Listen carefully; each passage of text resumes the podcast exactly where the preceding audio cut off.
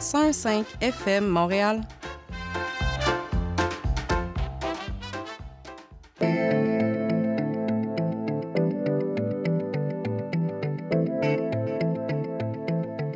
CIBL 105 Montréal.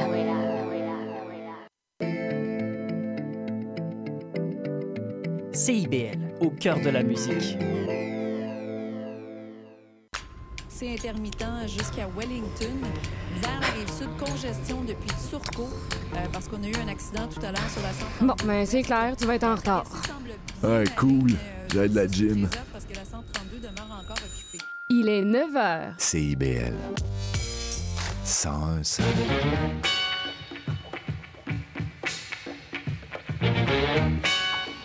Bonjour à toutes et à tous, vous écoutez Les Aurores Montréal sur CIBL. Ici Charline Caro, votre, at- votre animatrice, pardon, on commence de bon matin, et ravie de vous retrouver en ce mercredi 20 septembre. Et aujourd'hui dans l'émission, on accueille le chef Christian Ventura, porte-parole du Festival Vegan de Montréal, et on va recevoir aussi Sophie Dupuis, la réalisatrice du film Solo, qui a reçu le, meilleur, le prix du meilleur film canadien au Festival international du film à Toronto. Alors que vous soyez au travail sur la route ou tranquillement en train de vous réveiller, bienvenue sur, sur les ondes de CIBL. Et dans l'actualité, on revient sur la campagne publicitaire de l'OBNL Collectif Social pour une rentrée sans violence sexuelle. Euh, L'initiative qui a été baptisée Repenser la rentrée vise à sensibiliser les étudiants aux violences physiques et sexuelles dans le milieu scolaire et universitaire. Dans le métro, dans la rue ou sur les campus, on peut voir des affiches au slogan accrocheur autour des enjeux de consentement et de harcèlement. Période de diffusion de la campagne, bien sûr, euh, n'a pas été choisie au hasard, puisque c'est durant la rentrée que sont commises plus de la moitié des agressions sexuelles, euh, selon le collectif. Euh, et même si des progrès ont été observés depuis la période MeToo, les agressions sont toujours d'actualité sur les campus, d'où la nécessité de continuer la lutte contre ce fléau. La campagne est par ailleurs financée par la ville de Montréal dans le cadre du programme Par et pour les jeunes. Et puis dans le sport maintenant, l'équipe féminine de hockey de Montréal a constitué son équipe lors du repêchage de lundi dernier. Euh, une nouvelle ligue de hockey féminin va en effet voir le jour en janvier, dont Montréal fera partie avec cinq autres équipes, avec notamment celles d'Ottawa, de Toronto ou de New York. Parmi les joueuses repêchées, il y a notamment Erin Ambrose, la quart arrière de l'équipe nationale canadienne, qui était le premier choix de Montréal. Elle a été suivie par Cathy Tabin ou encore Maude Poulain-Labelle. En tout, les équipes seront constituées de 24 joueuses. Alors rendez-vous en janvier pour suivre les premiers matchs de cette nouvelle ligue. On continue sur CIBL avec euh, l'entrevue de Sophie Dupuis, la réalisatrice du film Solo.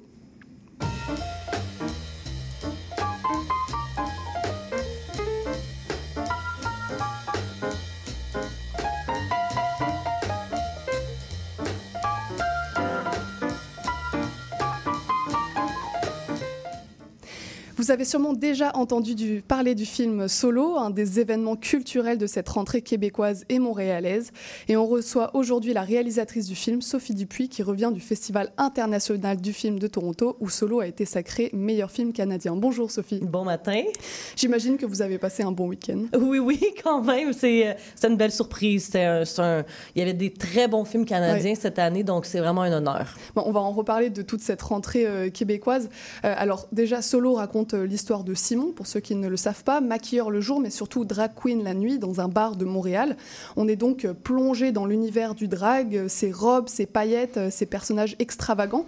Euh, Est-ce que vous connaissiez déjà le monde du drag avant de vouloir réaliser ce film? J'avais commencé à faire des recherches euh, il y a une couple d'années, vraiment par intérêt personnel. Euh, Je me rendais compte à quel point les dragues étaient des, des artistes complets, incroyables, euh, qui savaient tout faire. Tu sais, déjà de faire des, des presque des, des sculptures dans des perruques, euh, sa- savoir se maquiller, euh, créer un personnage, l'esthétique d'un personnage, monter sur scène, divertir des foules. Tu sais, comme il faut savoir tout faire.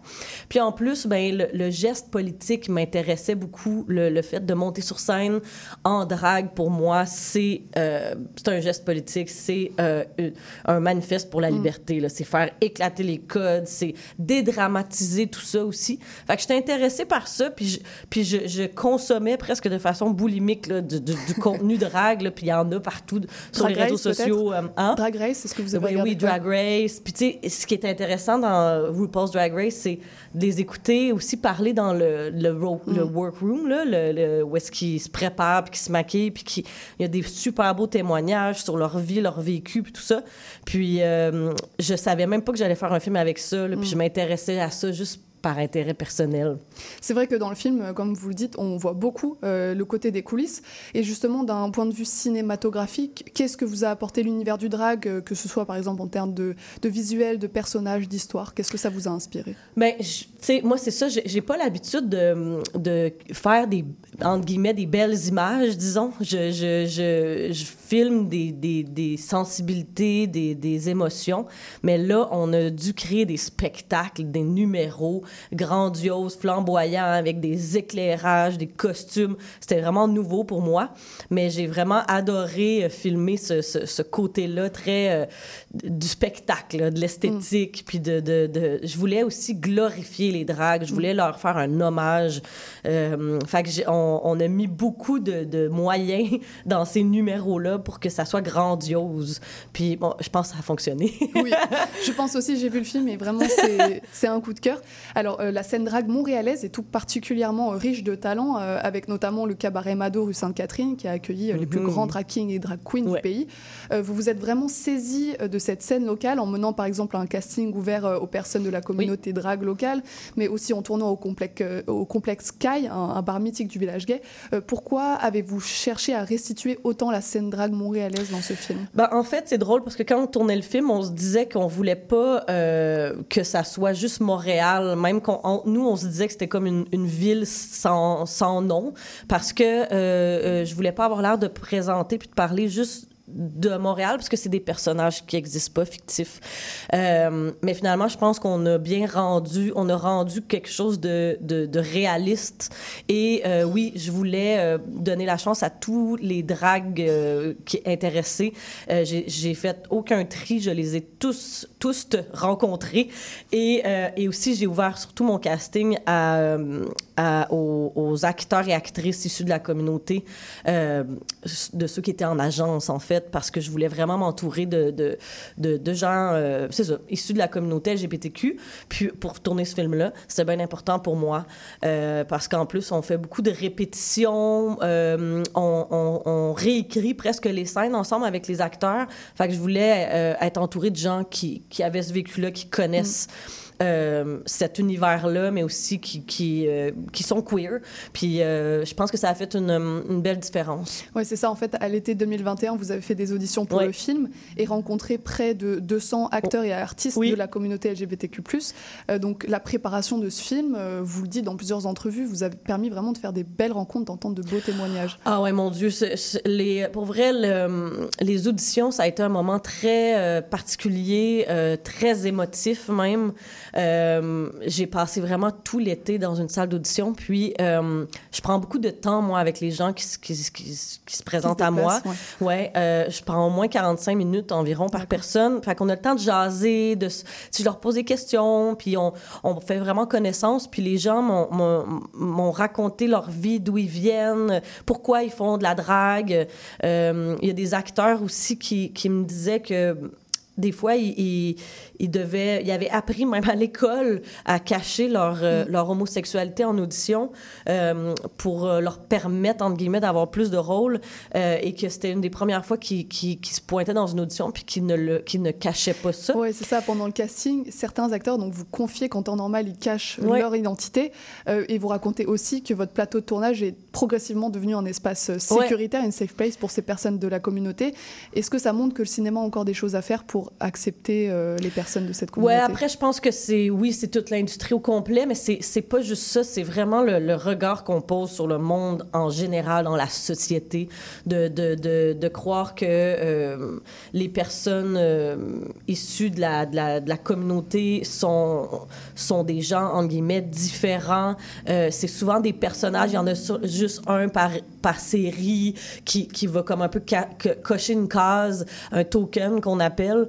Euh, puis euh, une idée aussi très stéréotypée, par exemple, de l'homosexualité ou de, de, de, de la transidentité, euh, euh, qui va être mis un peu de l'avant dans, dans, dans ces personnages-là. Euh, les personnes issues de la communauté LGBTQ, on, je veux dire, on- n'a pas d'étiquette, on n'a on, on- dans la rue, on se rend pas compte là, qui qui est qui. Puis je pense que dans les séries puis dans les, le cinéma, peut-être qu'on qu'on a besoin de, de, de changer notre regard. euh, c'est ça, c'est de briser tous ces stéréotypes-là euh, pour euh, faire avancer, en fait, les choses. Mais du coup, je pense que la, la- l'industrie est juste... euh, est- Parallèle euh, ouais. aux, gens du- aux enjeux de société. C'est ça, Mais exactement. vous parlez de stéréotypes et justement, contrairement à d'autres films qui traitent de récits queer, on ne voit pas de LGBT-phobie, d'homophobie dans votre film. Mhm. Euh, la famille, les amis, tout le monde soutient Simon dans sa carrière et son identité. Est-ce que c'était un choix délibéré Ah de, ouais. de ne pas aborder ce sujet? C'était très important pour moi. En fait, je voulais vraiment présenter un film queer euh, qui n'était pas euh, un coming out ou qui n'était pas. euh, je trouve que souvent le contenu queer, c'est euh, euh, oh non, par exemple, oh non, je suis gay, qu'est-ce que je vais faire avec ça? Est-ce que les gens qui, qui m'aiment vont continuer à m'aimer? Puis c'est souvent ça la problématique du personnage.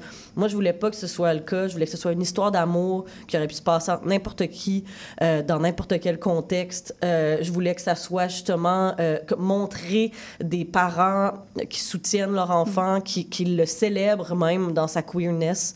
Euh, et j'ai déjà commencé à avoir des commentaires de gens, par exemple, en région qui voient le film, puis qui me disent Ah, c'est le fun de voir des parents qui soutiennent leur enfant là-dedans. Puis je fais Oui, tu sais, ça, ça se peut.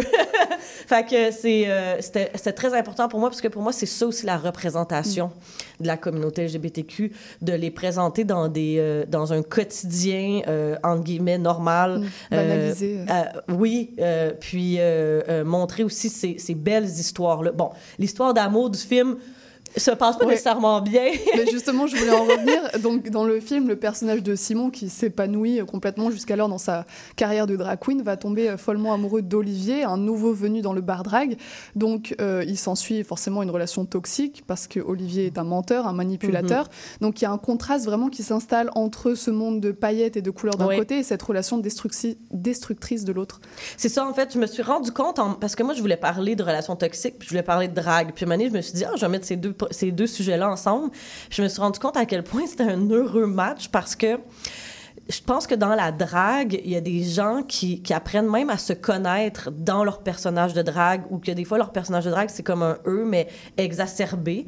Et euh, Simon, qui, euh, qui s'épanouit dans la drague, mais en fait, de l'autre côté, dans sa relation toxique, dans sa relation amoureuse, se fait éteindre, se fait euh, écraser. Donc, euh, le, le, le, le- ce- ce- il doit réapprendre à se connaître euh, après cette relation toxique-là. Puis je pense que sa drague va l'aider à le faire, en fait. Alors dans le film, il y a beaucoup de shows euh, de drag qui sont filmés. Euh, c'est presque un film-spectacle, des fois tant les performances sont Mhm. longues et Mhm. nombreuses. Euh, le public de votre film sera sûrement plus large que celui qui assiste au- à ces shows de drag. Est-ce Oui. que c'était une volonté pour vous de, de faire découvrir ce qu'est vraiment un, un spectacle de drag au grand public? Oui, en fait, je, je- oui, puis tu sais, je pense que c'est très important de le dire à quel point c'est un film pour tout le monde. C'est vraiment un film où tout le monde peut se, se reconnaître, puis se, euh, c'est vraiment un film d'amour, un film sur des émotions, je pense, qui touche tout le monde. Euh, mais après, c'est ça, je pense que c'est un, bon contact pour certaines personnes qui connaissent pas ce monde-là, parce que euh, euh, il, il est montré sous un jour très attirant, très... je pense qu'il y a des gens qui me disent « Ah, mon Dieu, on avait envie de se lever puis danser. On avait envie de les applaudir. Puis je pense que euh, on voit à quel point c'est accessible puis que c'est pour tout le monde, justement. Euh, oui. Alors pour finir, on a parlé de ce que vous a apporté euh, cinématographiquement le drag, mais d'un point de vue personnel, qu'est-ce que vous a inspiré cet univers? Mon Dieu, moi, ce film-là a changé ma vie vraiment. je, autant dans ma façon de vivre ma propre féminité, euh, parce que je pense qu'au contact des drags, ben là, dans mon film, c'est des drag queens. Malheureusement, il n'y a pas de drag king ou de drag créature. Euh, ça a donné comme ça. Euh, mais je pense que d'être en contact avec ces drag queens-là dans mon film, vraiment, ça a changé mon rapport à ma propre féminité. J'ai envie de la vivre encore plus, de la, de la célébrer. Et justement de pas me mettre de barrière aussi dans tout ça, dans cette binarité-là, euh, mais aussi toute le, la façon queer d'aborder le monde et d'aborder la vie. je pense que j'ai plongé dedans à 100% et ça m'a libérée en fait, ça, ça, ça, a changé ma vie, puis ouais, je pense que c'est, c'est j'espère que ça peut faire ça pour d'autres personnes mm. aussi. bah, merci beaucoup Sophie d'être venue nous présenter votre film. Si vous souhaitez aussi que ce film change votre vie, euh, sachez qu'il est déjà en salle partout à Montréal et au Québec. Merci Sophie et à bientôt. Merci à vous. Restez avec nous pour euh, l'entrevue du chef Christian Ventura, le porte-parole du festival Vegan de Montréal.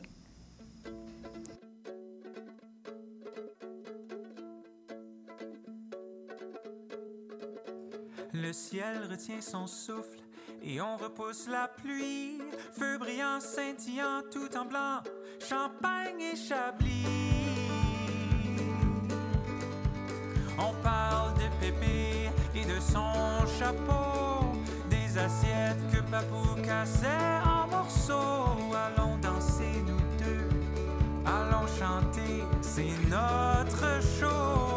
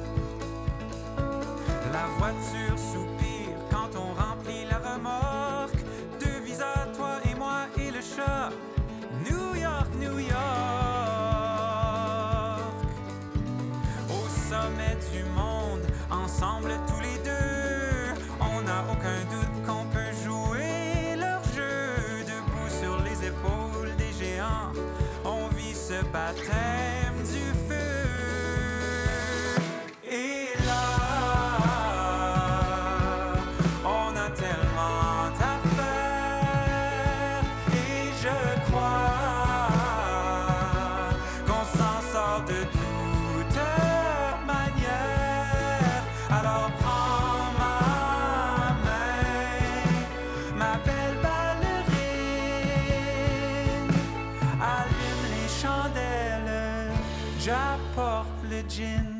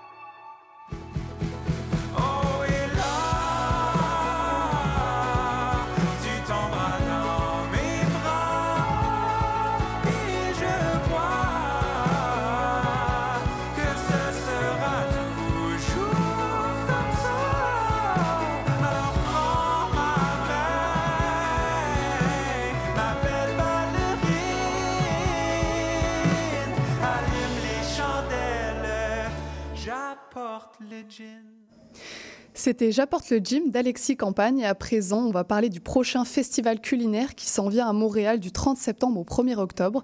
C'est le festival vegan de Montréal qui s'installe au Palais des Congrès pour deux jours de rencontres, de conférences, de démos culinaires et euh, de plein d'autres activités autour de l'univers vegan. Et aujourd'hui, on reçoit le chef Christian Ventura qui est aussi le porte-parole de l'événement. Bonjour Christian. Bonjour, ça va bien? Oui, ça va bien, merci. Alors, est-ce que vous êtes prêt pour cette dixième édition du festival? Oui, je pense que je, je suis prête. C'est un gros challenge, mais on est prêt. Alors, il y aura diverses activités avec notamment des démonstrations euh, culinaires par des chefs invités pour l'occasion. Euh, Est-ce que vous, personnellement, vous allez en réaliser une? Oui, en fait, ça va être ma première démonstration culinaire. J'ai jamais fait avant.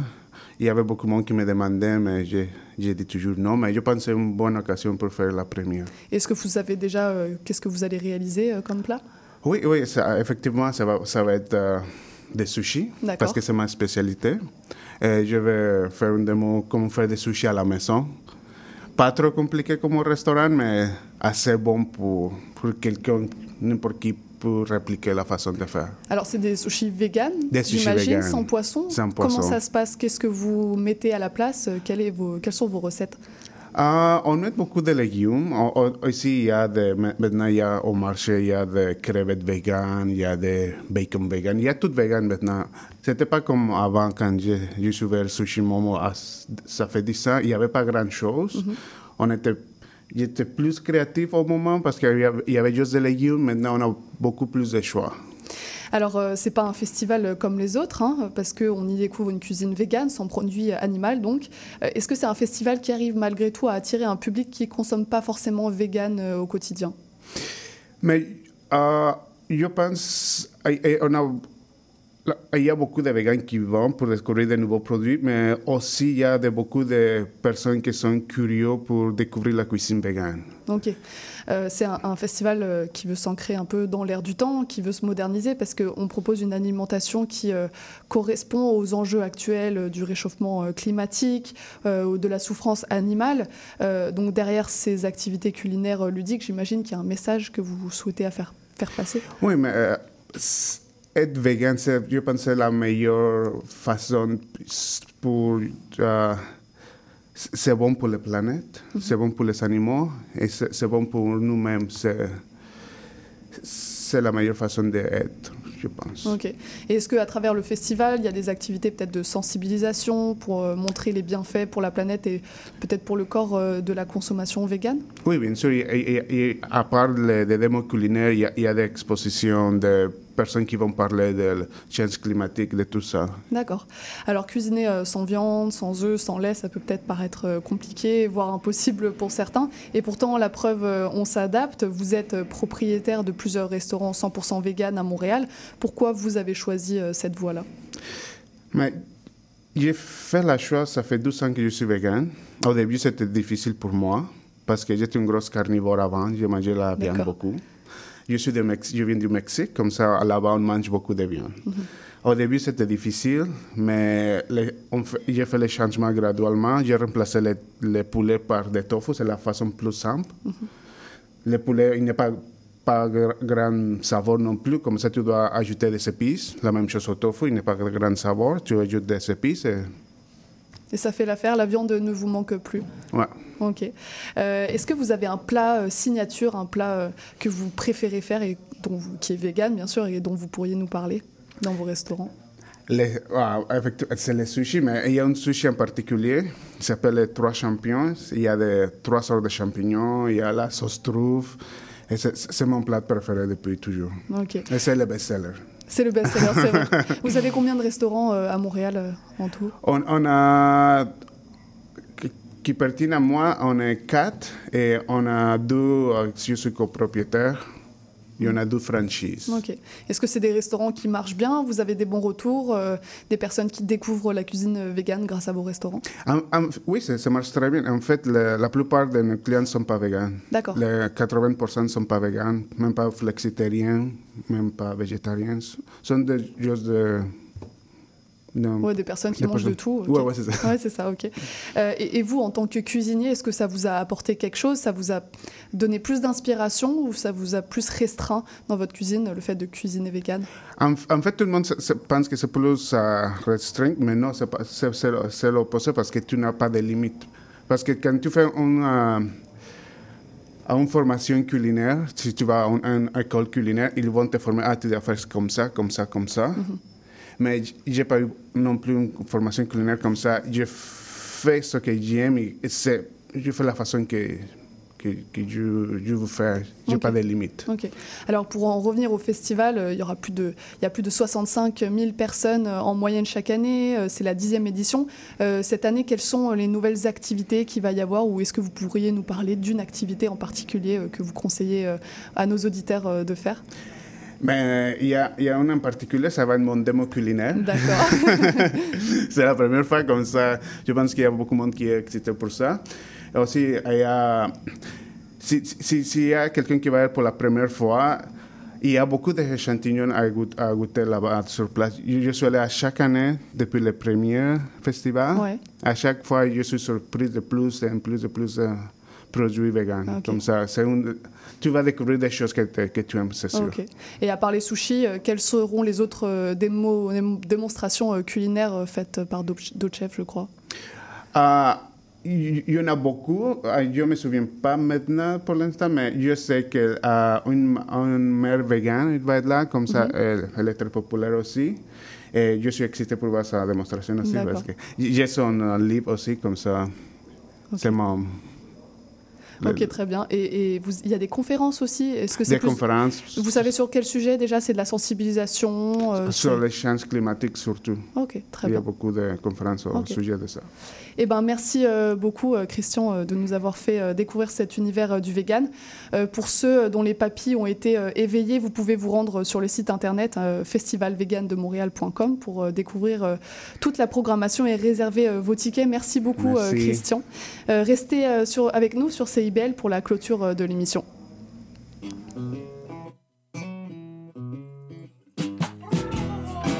Dans un beau fouille, le tour du monde.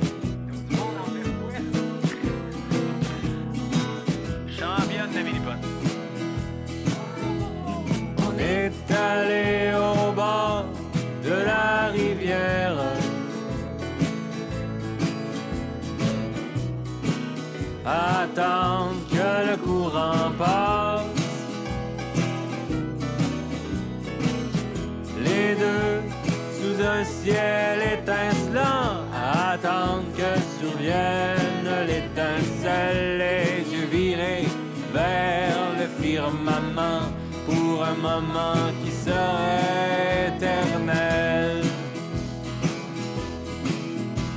T'es comme un tu m'attires pas pantoute.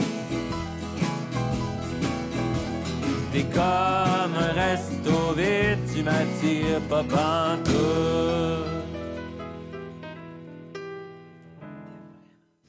C'était Restons vide de Maxime Auguste et c'est déjà la fin de l'émission. Un grand merci à Christian Ventura et à Sophie Dupuis pour euh, leur venue au micro de CIBL. À la mise en onde et aux choix musicaux, c'était Maurice Bolduc que je remercie comme d'habitude. Si vous souhaitez euh, réécouter cet épisode ou ceux des jours précédents, rendez-vous sur notre site web cibl1015.ca ou sur les plateformes de podcast Balado Québec, Apple Podcast et Spotify. Demain, on recevra Pierre-Philippe Chevigny, euh, le réalisateur du film québécois Richelieu, et Danielle Bergevin, la directrice de Musée Montréal.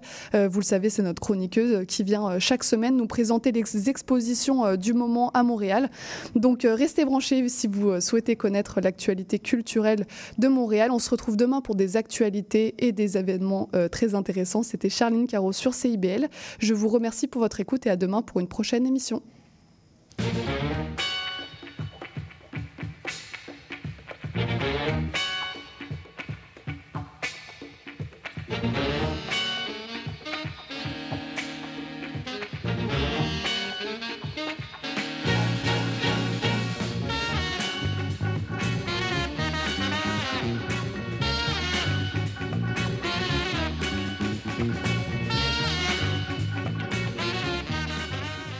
Le cowboy urbain. à cheval de ma Tous les jeudis de 16 à 18 heures. Les heures de pointe, tu trouves ça normal? Mon nom est Jason Dupuis, je suis un obsédé de musique country. On orange toute la semaine. Je vous propose des entrevues, des performances et des grands classiques. La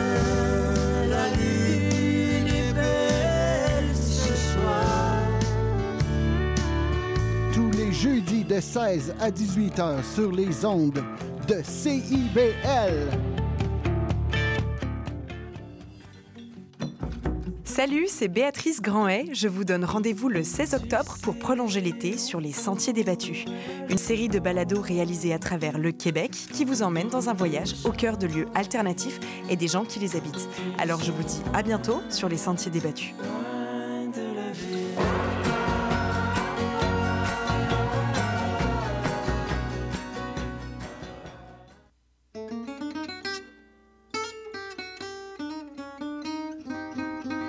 Ici Marc Levasseur.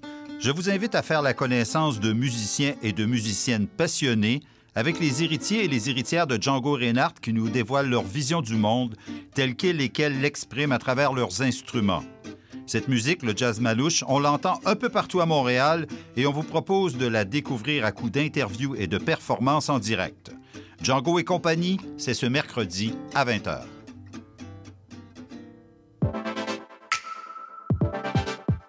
Bonjour, ici Boris Chassagne. Pour découvrir l'actualité locale d'un bout à l'autre du pays, écoutez l'émission Point de vue. On vous présente des reportages, portraits et entrevues réalisés par nos journalistes postés dans des provinces et territoires canadiens, société, art, culture, environnement, affaires publiques, l'information locale destinée à un auditoire national. Les jeudis 10h sur CIBL FM. CIBL.